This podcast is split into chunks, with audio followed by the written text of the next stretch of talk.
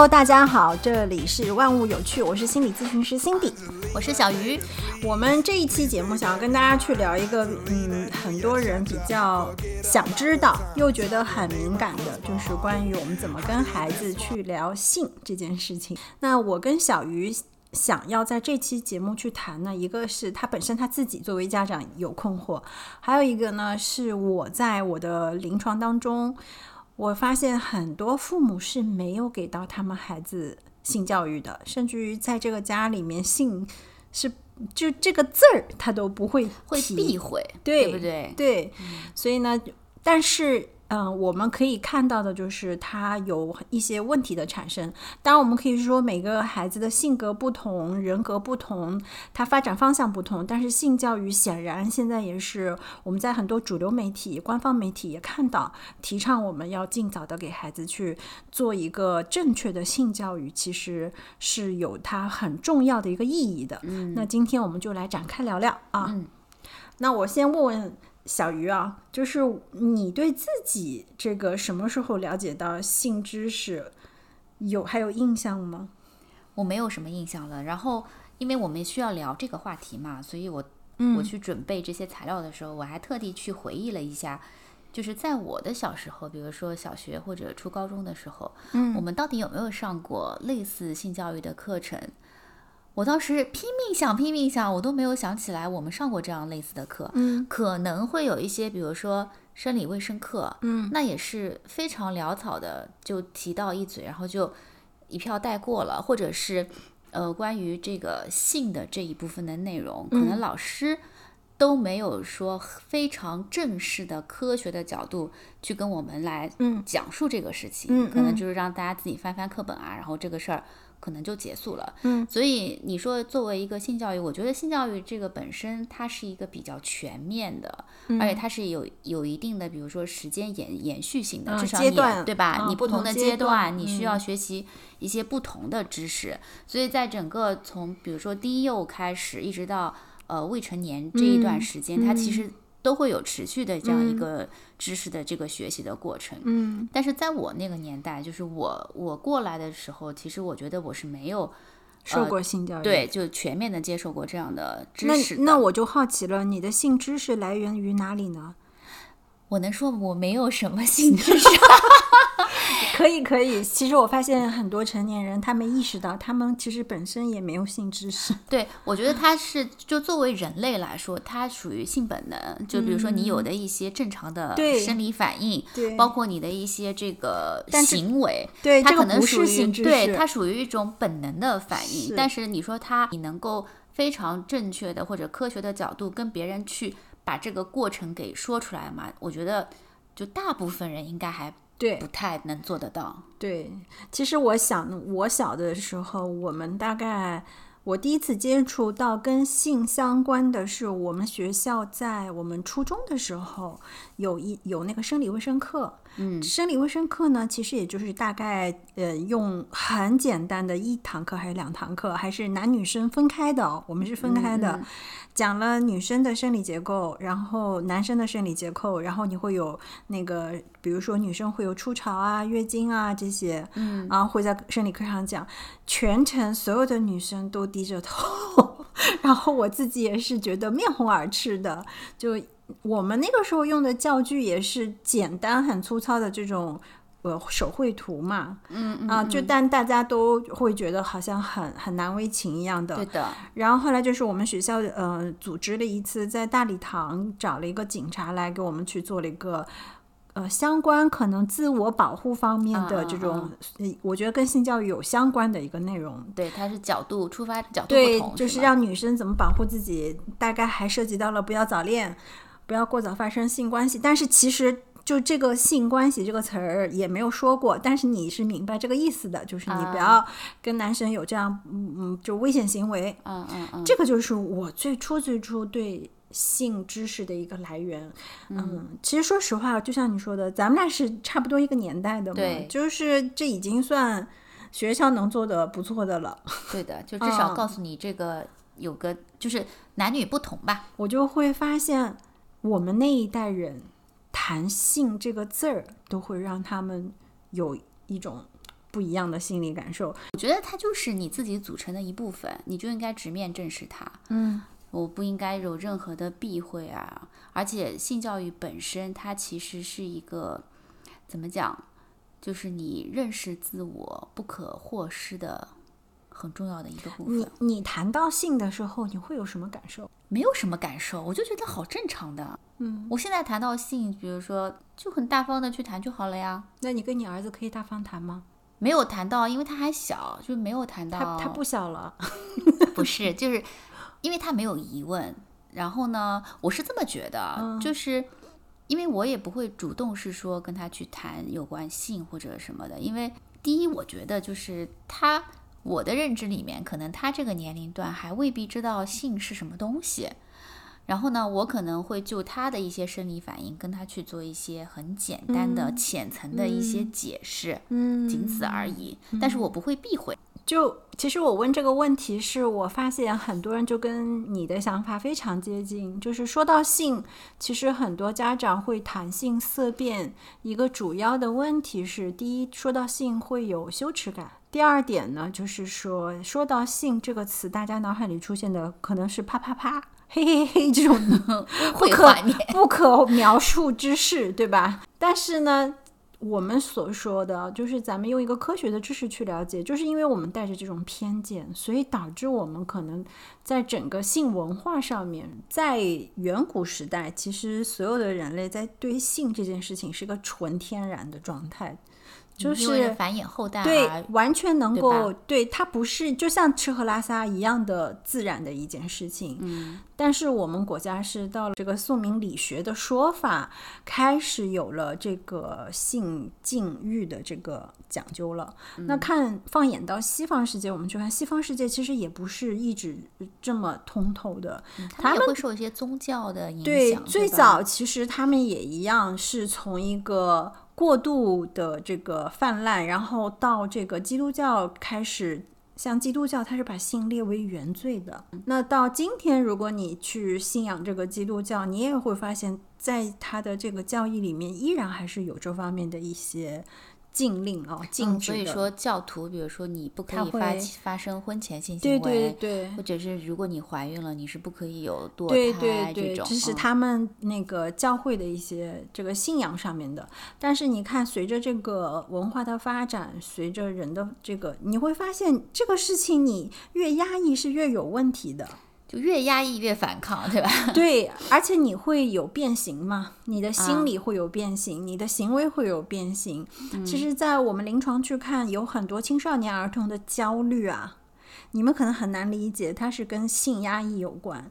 就是在这个方面，家里人绝口不提。啊，你要知道，特别是男孩子，他在他们本身就是男性的性发育要比女性的性发育要来的快，哦，或者说他的荷尔蒙的爆发会很强烈。嗯。女生她是一个很缓慢的一个过程，嗯，就其实这个就是两两个性别的这个生理上面一个结构性的一个不同，所以男生可能到青春期，就我们说青春期开始发育之后，然后到这个我们说。青少年转到青年期，所谓的青年期，也就是二十五岁之前那一段，那是他们性欲最蓬勃的时候，荷尔蒙爆发最蓬勃的时候。但是往往在这个时候，你没有之前没有给到他一个好的性教育的时候，变形到其他方面，就是我们看到很多焦虑症，男性的是在性上面的一个压抑的一个变形，啊，所以它变形了以后，他会生出很多，就是大它家会转到其他方面。就像我们一直讲情绪，我们一定要正确对待。你不要觉得我把它压抑下去了，它就不存在，它会用另外一种方式来表达。嗯，一定他会寻找一个出口，是是吧？嗯，是的，所以就是这是一个方面啊，就是说谈性 色变。我们说从这个文化的角度啊，像我们作为女性，嗯，有的时候说到性，难免你会有羞耻感。这个我觉得很有可能也是来自于我们整个的这个男权文化，对吧？对的，它是对女性有一个区别，这个性别上的一个对待。所以现在都比较大家说南宁视角下嘛，对吧？对对对，就是南宁视角，它就是讲把女性作为一个器官性的物化式的去存在去看哈。但是我我想说的就是，我们回过头来说到这个青春期的这些孩子们啊。嗯，我就突然想到，有以前网上有一句话，就是你不要觉得性教育啊太早，那些伤害你孩子的人，他可不会觉得你孩子小，还记得吗？就是其实性教育走到前面，一个呢是我认为是帮助孩子有一个非常好的一个自我身体的认知，嗯。有一个自我保护的意识，嗯，这个其实是非常重要的。是，我是觉得现在可能家长也有这方面的意识，所以你看，呃，有一些，比如说从小的时候，低幼龄的时候，他就会出一些绘本，就教孩子去认识男生跟女生的不同，嗯，然后各自有什么样的器官，然后有什么样的是隐私部位，他不可以做一些什么样的行为，就现在开始。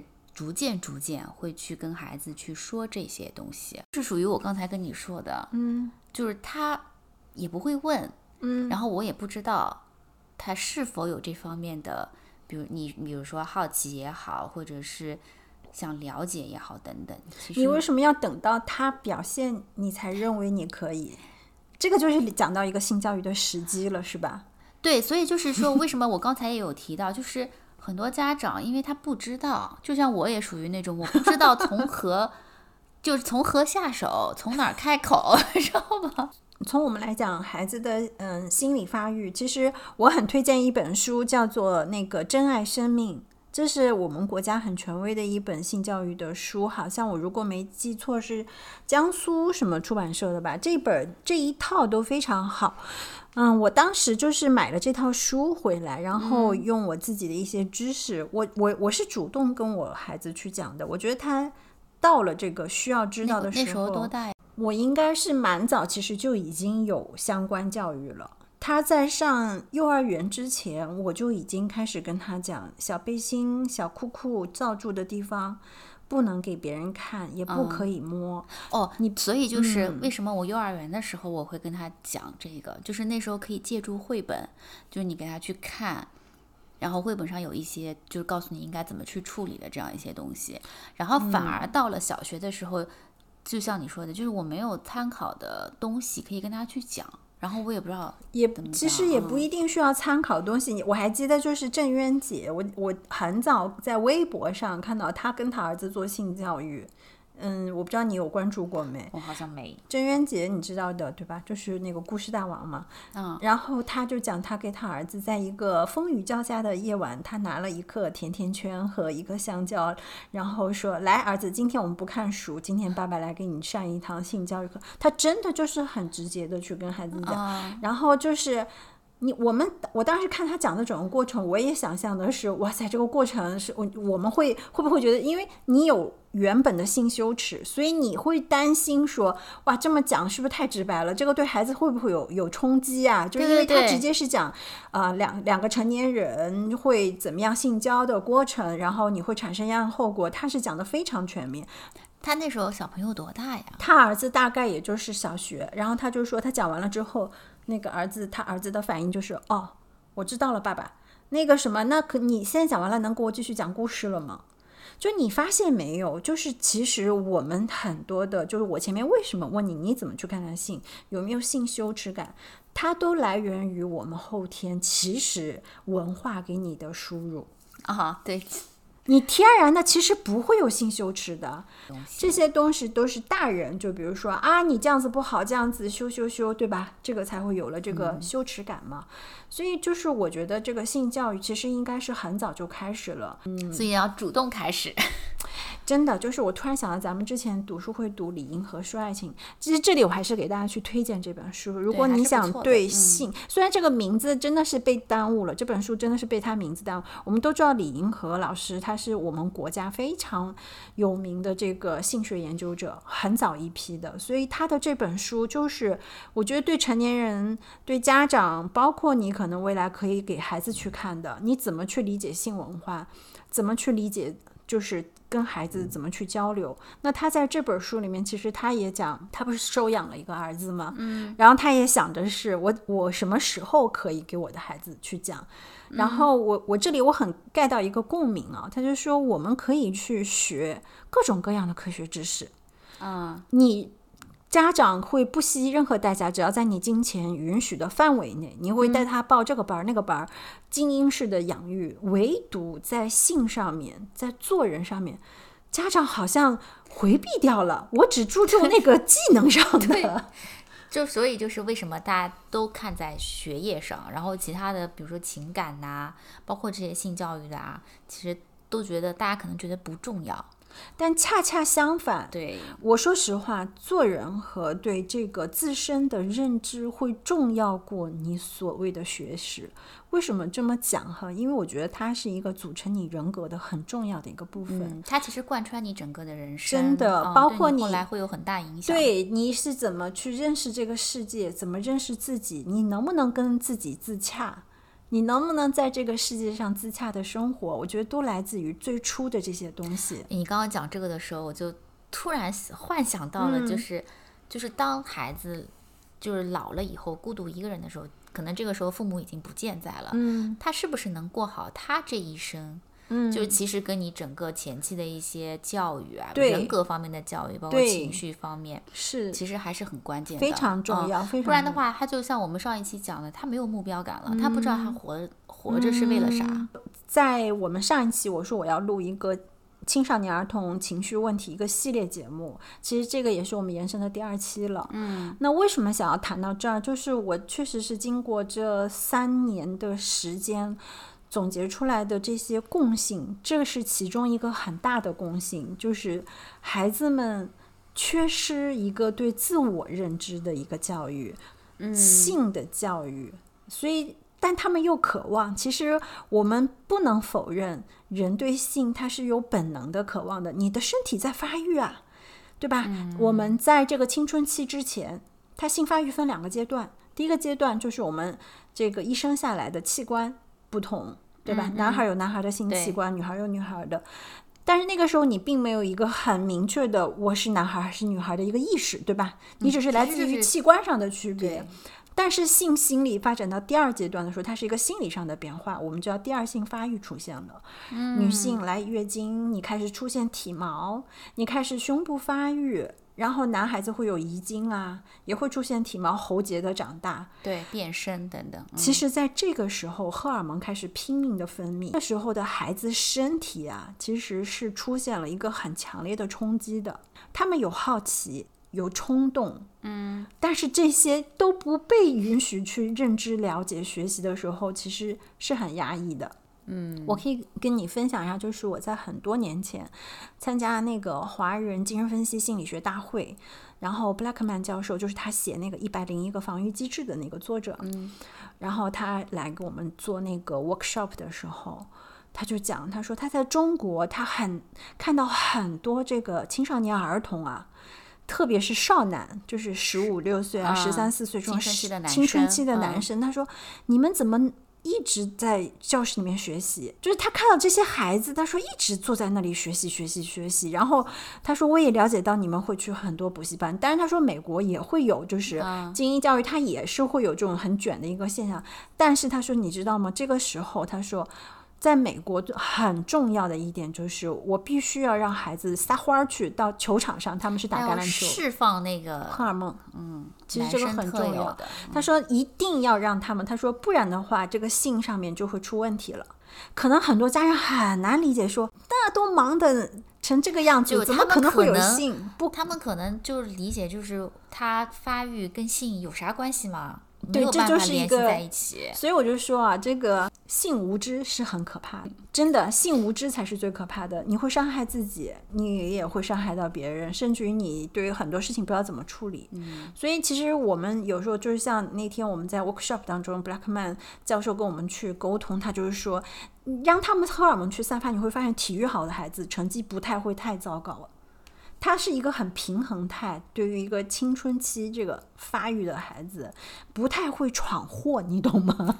啊，对对对，你给他一个正常的渠道让他去发泄了。他释放了之后，其实他就回归平静了，他就可能不会想要找别的出口了。就是你从一个生物学角度，你也可以去理解，就是当我去消耗我的体力，那个我们都知道运动多巴胺啊这些内啡肽的一个分泌，等你静下来之后，你会发现你学习会更专注。对，啊是啊，这个是一个生物学上的一个解释了，所以这是一个延伸开来的哈。我们继续来讲一下，就是我们可以跟孩子什么时间开始？我是认为随时都可以，都可以，对吧？真的都可以。我我可以分享一下，就像我前面讲，我女儿在上幼儿园，因为呃，其实都还没上幼儿园，就是她可以去理解到我们要穿小背心、小裤裤，我都一直开始跟她念。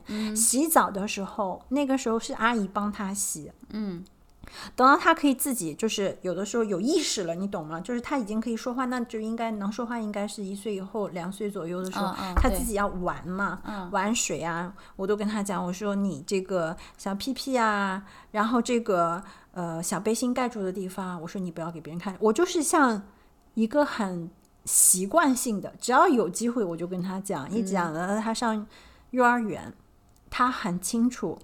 就是你看他现在，就他后来就是我拍他屁股一下，他说你怎么可以拍我隐私部位 啊？我说对对对，我错了，就是你会忍不住嘛。有的时候妈妈对孩子，但直到他后来这个上了初中，我有一次不忍没忍住又拍了他，他他是很愤怒的，你知道吗？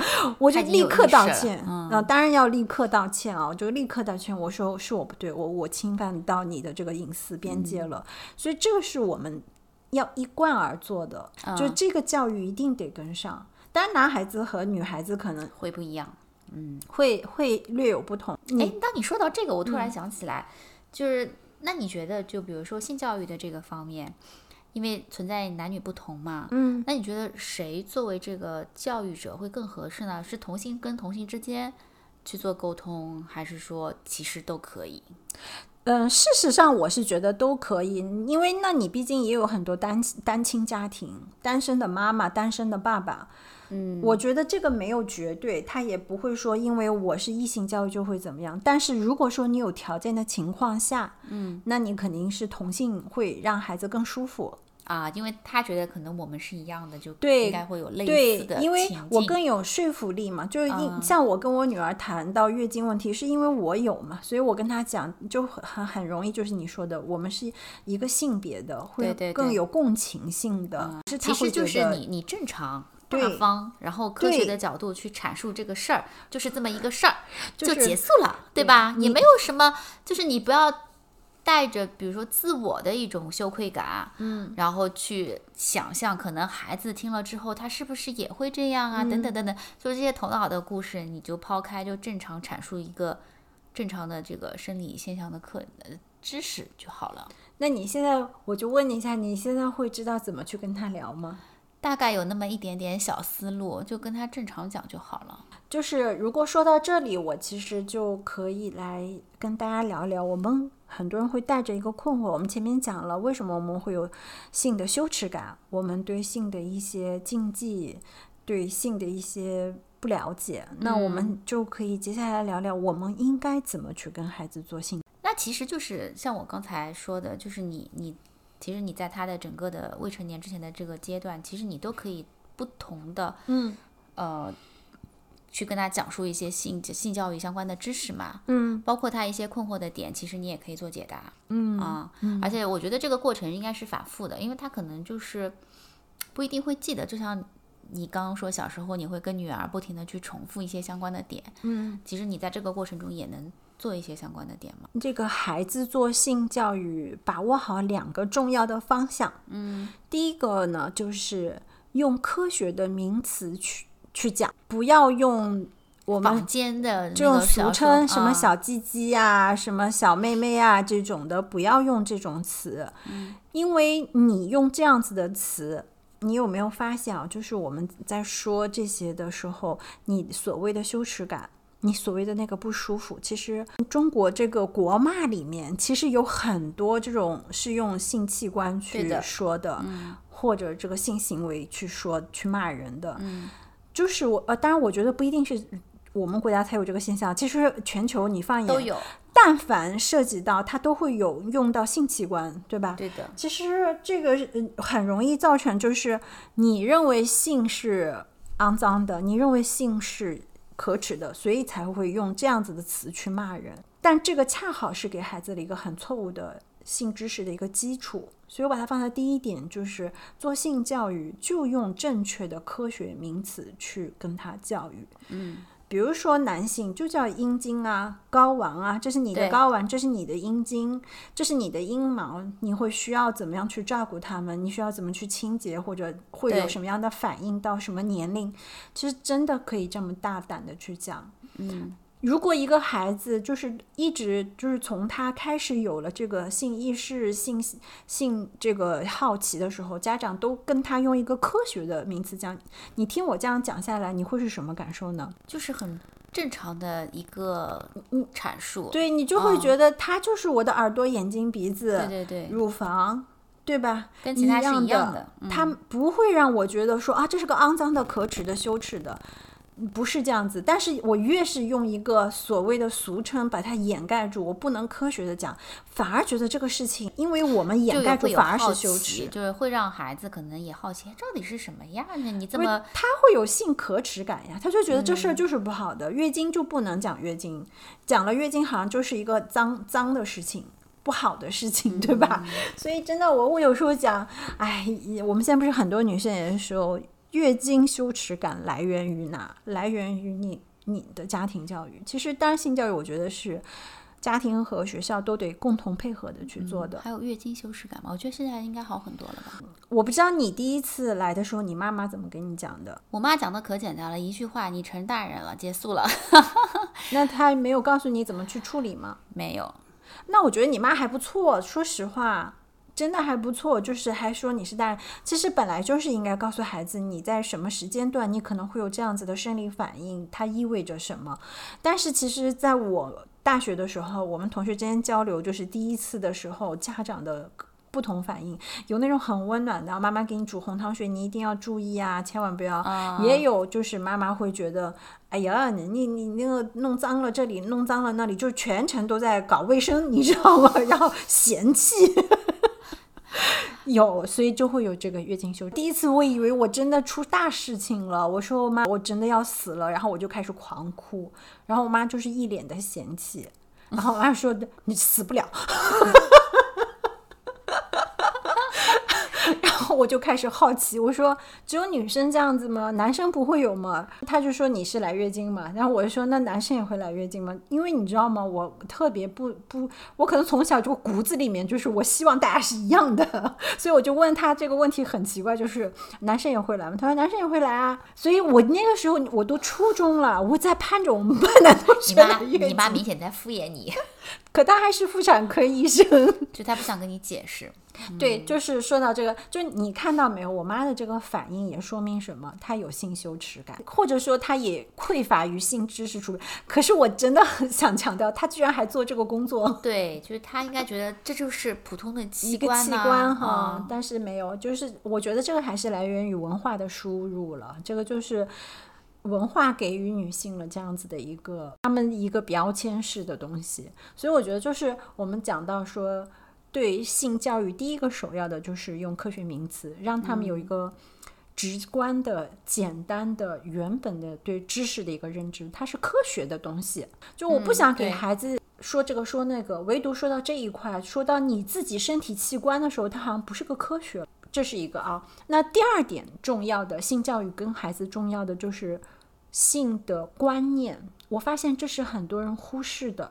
其实我你说来听听，我也觉得很好奇。观念是，性观念就是性态度，其实就我我们前面说了那么多，就是家长对性是一个坦然的、接纳的、平等的态度，是给孩子很重要的。就是说他是一个很敞开的，然后他也不会有任何的避讳的，然后也是能够非常大方的去谈论的这个可以一个谈论的对吧？对，包括说你可能青春期的孩子，其实他们开始出现性冲动，嗯，他会有一些性的这个渴望，或者啊对性的好奇，我应该这么讲吧，更多的是性好奇。嗯，但是我发现很多男孩子家，因为男孩子在这方面会比女生要稍微快一点，嗯他的那个性欲的发育会快一点，嗯，所以他们就会借助于网络。有家长来问过我说，可以借助网络给孩子吗？我是给大家 say no 的，啊因为现在的网络上的这个东西它太不可控了。太多乱七八糟的了。对，就像你前面讲说，哎，性教育要分阶段吗？分年龄对对层吗？其实我前面讲，你就应该一直给他教育，知道是怎么回事儿。对，他就知道怎么回事儿，啊也知道我可以怎么去处理。对对对，嗯就是他知道怎么回事儿之后，他就知道该怎么办了。就对如果他前期没有做好一些性教育的教育的话，他可能会产生出别，比如说我我不知道该怎么办，然后我可能找一个其他的出口啊，或者嗯做一些可能并不是合适的行为。会出现哪些问题啊？一个是他上网去找一些，你看啊，在呃我们国家啊，它是电影影视剧不分级的，对，嗯，基本上我们国家审核还算是很严格的，嗯，但是网络上就不是了。网络上很多的东西，搜索百度上，你但凡搜索一个什么，它都会弹跳出一些真的是不太适合孩子们去看到的内容。有些网站就是虽然经常被封，但是也它会经常出现。嗯其实在这个孩子们中间，其实还是挺多频繁传播的。就我为什么说不要看，或者说我为什么说网络上的这些东西就对他不好？既然我们前面讲了，我们应该是一个科学的认知性性器，那为什么这些就不能看？我我就说到性态度，这个所有的这种成人片里面，包括某小岛国的或者你国外的一些，嗯嗯第一，他们的尺度是孩子暂时不能够去接受的。你看啊，欧美它是分级的。X 级的这种成人的这种 A V 片，那是绝对不可以碰的。为什么？视觉冲击这是一个，还有一个，所有的片子里面的观念、价值观念都会是一个扭曲的。他们是把女性真的就是在这些成人片里面，女性只是一个工具。嗯，所以在很多孩子，其实我发现，在我们这一代之前的人啊，没有性教育的，你发现没有，很多人的性知识就是来自于这些成人。就会出现很多的偏差，因为可能我们做这个工作的，就会在临床上看到很多这样子的问题。其实有的人会觉得说，我的焦虑，哎，怎么是这个样子？或者说，哎，我怎么会有这样子的情绪？是不是底层是因为性压抑？很多都是，很多都是，但是我不说全啊，我觉得大家可能都不会意识到。嗯，而且觉得跟这跟性压抑有毛关系？觉得八竿子都打不到或。者说对性的认知有误，就像我们经常也会接触到这种录音癖啊、偷窥癖啊，然后包括其实有一些男性他是有心因性的性功能障碍，就有的人他是气质性的，有的人是心因性的，这些都会跟我们的性教育有关。所以就是我前面说到那个性观念，就是第一，不建议去看网络上的这些东西，不要给他输入这种错误的观念，他的审美就会被扭曲了。那还还有就是你说什么是好的呃态度哈？一个是我们家长做一个坦然的，还有一个呢，就是让他要懂得去理解到性。是一件美好的事情，它不是一个，但它是私人的事情，就是你一定要跟他讲清楚，这是你个人的隐私，这是没有错的。嗯，但是它是美好的，这个美好必须要在什么前提下？是要在安全的前提下、自愿的前提下，这个是非常非常重要的。你懂得保护自己，同时我们也懂得去保护别人。